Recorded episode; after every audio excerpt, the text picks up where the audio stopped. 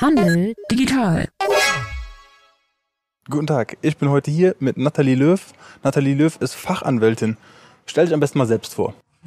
Hallo, ähm, ja, ich bin Fachanwältin für Urheber- und Medienrecht und für IT-Recht ähm, bei Kleimann, Karpenstein und Partner in Wetzlar. Und mein Steckenpferd ist so, sind so ein bisschen die Bildrechte. Thema Bildrechte, das erscheint wie ein Riesenthema, aber eigentlich mit ein paar Faustregeln kommt man da ganz gut durch. Als Faustregel kann man sagen, Sie müssen immer lesen, wenn es Lizenzbedingungen gibt und ansonsten immer fragen und am besten sich schriftlich eine Einwilligung geben lassen, wenn Sie etwas veröffentlichen wollen. Äh, Wie macht man das? Wenn man sich bei einer Stockdatenbank bedient, dann liest man erstmal die Lizenzbedingungen. Da hilft auch nichts, da muss man durch. Ähm, da steht aber meistens schon drin, was sehr genau drin, was man damit machen darf und was nicht. Und daran kann man sich dann auch schon orientieren. Also man darf nur nicht denken, ich sehe jetzt ein schönes Bild äh, bei Google Bildersuche und das nehme ich mir jetzt mal und bearbeite das am Ende noch, weil das wieder noch ein eigenes Recht verletzt. Und das findet schon keiner. Das stimmt nicht. Also die finden das. Die schreiben den Quellcode durchaus da Sachen rein, dass sie das auch noch nachvollziehen können, wenn es schon bearbeitet ist. Also sowas ist gefährlich. Und bei komplizierteren Fällen, zum Beispiel, wenn man eine Masse fotografiert oder den Mitarbeiter oder Kunden, kann man dann oder sollte man dann auch Rechtsbeirat suchen? Man sollte natürlich immer Rechtsbeirat suchen. Ähm, es ist tatsächlich etwas schwieriger zu beurteilen, wenn man in eine Masse rein fotografiert, weil man gucken muss, ähm, wer ist da jetzt vielleicht doch ein bisschen hervorgehoben und wen hätte man fragen müssen, wann darf ich überhaupt in eine Masse rein fotografieren? Kennen Sie alle von Veranstaltungen, die Sie besuchen? Ähm, da kommt halt ins Spiel, dass wir hier das Problem einmal des allgemeinen Persönlichkeitsrechts und des Datenschutzrechts haben, dass ich beides beachten muss. Da ist es sicherlich ganz sinnvoll, nochmal genauer hinzugucken und sich Expertenrat zu holen. Okay, dann kann man ja einfach auch selbst schießen, einfach ein paar selbst ein paar Fotos machen. Ähm, Gibt es da Regeln, die man beherzigen sollte? Ich meine, also wenn man selbst Fotos macht von einem Laden oder von seinen Mitarbeitern, dann sind natürlich da Personen zu sehen. Aber das sind doch meine Mitarbeiter. Das stimmt, aber die Sklaverei ist ja schon abgeschafft.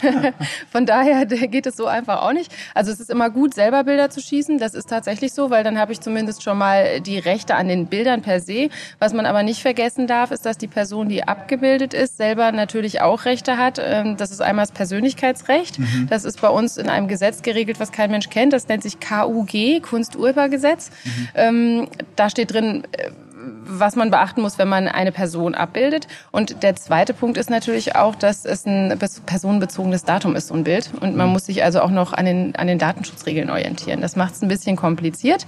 Ähm, was man aber äh, also beachten kann, ist, wenn man ähm, eine Menge fotografiert zum Beispiel und niemand ist hervorgehoben, dann ist das kein Problem. Also das ist, ist sicherlich kein Thema. Bei geschlossenen Veranstaltungen muss ich schon wieder ein bisschen besser drauf achten. Äh, Wenn es öffentlich ist, dann darf ich auch schon mal jemanden ein bisschen näher ranzoomen. Ansonsten muss ich halt drüber nachdenken, den unkenntlich zu machen oder zu fragen. Ja, also am besten Fragen vorab, schriftlich festhalten und ähm, und wahrscheinlich dann auch noch das Bild ablegen, äh, gemeinsam mit dem vielleicht eingescannten ähm, Dokument, dass man halt einfach eine Einverständniserklärung hat. Wenn der Mitarbeiter nicht möchte, dass er fotografiert wird, gibt es da irgendwelche Tricks, irgendwelche Sachen, die man trotzdem machen kann? Also heimlich fotografieren wäre eine ganz schlechte, eine ganz schlechte Empfehlung. Ähm, der Mit Darf, darf man also nicht. Äh, Nein, also man muss den Mitarbeiter schon auch fragen. Was okay ist, äh, ist, wenn man halt ähm, zum Beispiel im Service arbeitet und auf der Webseite werden dann die Bilder ähm, gezeigt, dann und der Mitarbeiter lässt sich auch fotografieren, dann hat man damit auch schon das Einverständnis. Man muss darauf achten, dass wenn der Mitarbeiter das Unternehmen verlässt, äh, dass man dann auch ein Prozedere hat, wie man mit den Bildern umgeht, wo der Mitarbeiter drauf ist. Also auf den Service-Bildern jetzt im, im Web mit den Kontaktdaten, die muss ich aktiv selber runternehmen. Bei allen anderen Bildern kann ich durchaus warten, bis der Mitarbeiter sagt, ich will nicht mehr.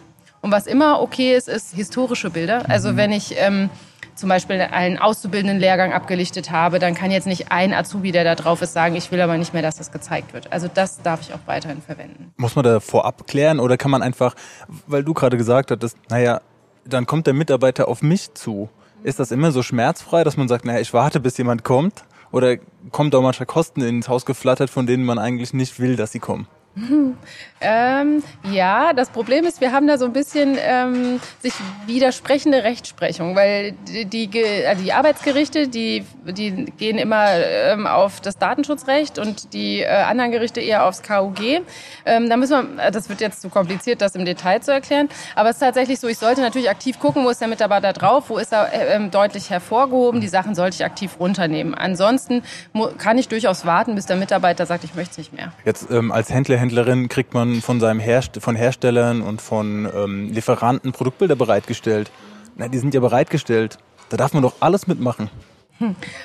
Klar, wenn der Hersteller sagt, man darf damit alles machen, dann darf ich es vielleicht sogar. Aber grundsätzlich ist es so, dass ich ähm, nur das darf, was für den Zweck, für den es mir auch zur Verfügung gestellt wurde, tatsächlich notwendig ist. Das heißt, wenn er mir Bilder gibt, um sie in meinen Printmaterialien im Marketing zu verwenden, dann darf ich sie nicht unbedingt auch auf die Webseite stellen und ich darf sie schon gar nicht noch verändern oder bearbeiten. Also die Faustregel Nummer eins ist Augen auf, immer Obacht passen und dann auch nachfragen ja, das kann man sicherlich so stehen lassen. Nachfragen ist immer gut. Schriftlich ist auch immer gut, aber mir ist durchaus bewusst, dass das nicht immer machbar ist oder praktikabel ist. Deshalb äh, sagte ich ja zu Anfang, es ist wichtig, sensibilisiert zu sein. Also man muss schon ein Händchen dafür entwickeln, ähm, wann man was darf. Wenn man fragt, wenn man sich eine kurze E-Mail zurückschicken lässt, ist es sicherlich kein Fehler.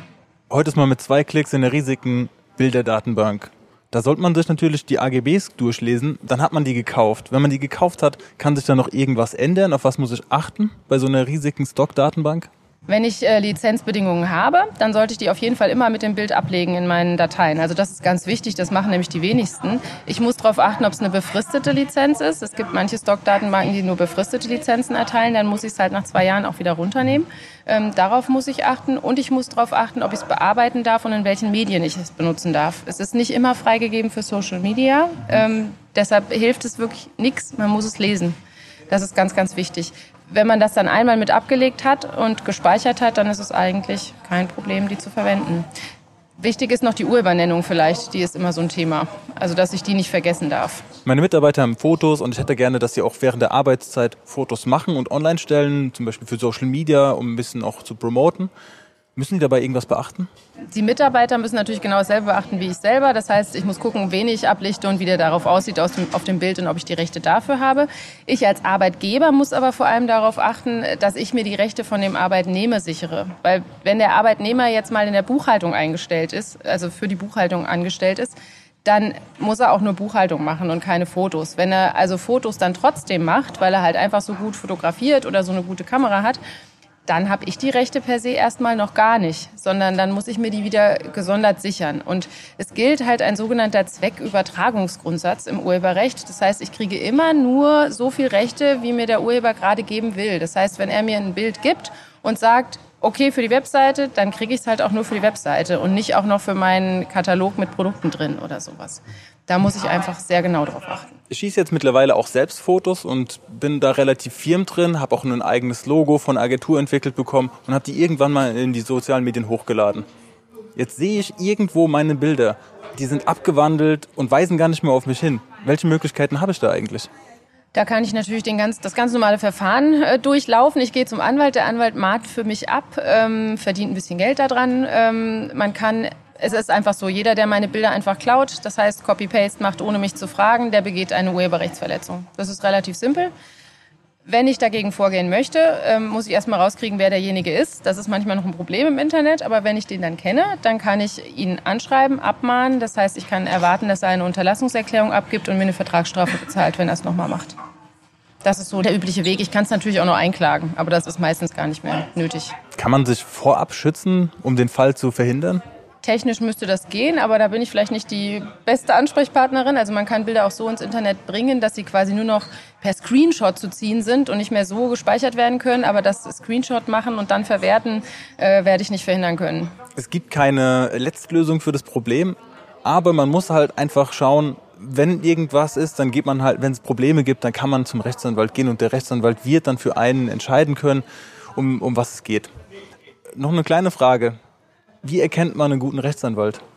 Fachanwälte für Urhebermedienrecht oder IT-Recht können sowas. Also die sind sehr, sehr fit, normalerweise alle im, für, in Abmahnungen oder in den Rechten, weil es da immer auch, weil Software zum Beispiel auch äh, urheberrechtlich geschützt ist. Also da kennen wir uns ganz gut aus. Ähm, das ist für uns Standard. Ähm, und im Bereich der Bilder ist es tatsächlich so, dass es immer sehr eindeutig ist. Also die Rechtslage ist immer sehr klar, weil entweder habe ich das Bild benutzt oder nicht. Also da gibt es sehr, sehr wenig Spielraum. Von daher ist es relativ einfach, dagegen vorzugehen für unsere Händler, für unsere Händlerin, wie finde ich den guten Anwalt bei einer Urheberrechts- und Bildverletzung? Sie sollten auf jeden Fall schon mal einen Fachanwalt nehmen oder jemand, der in dem Gebiet verstärkt arbeitet. Ich denke, ein Kollege, der wirklich sehr viele verschiedene Rechtsgebiete ähm, bearbeitet, wird wahrscheinlich nicht besonders spezialisiert im Urheberrecht sein. Und sie sparen einfach Zeit. Und Anwälte in den Gebieten arbeiten normalerweise auf Stundenhonorarbasis.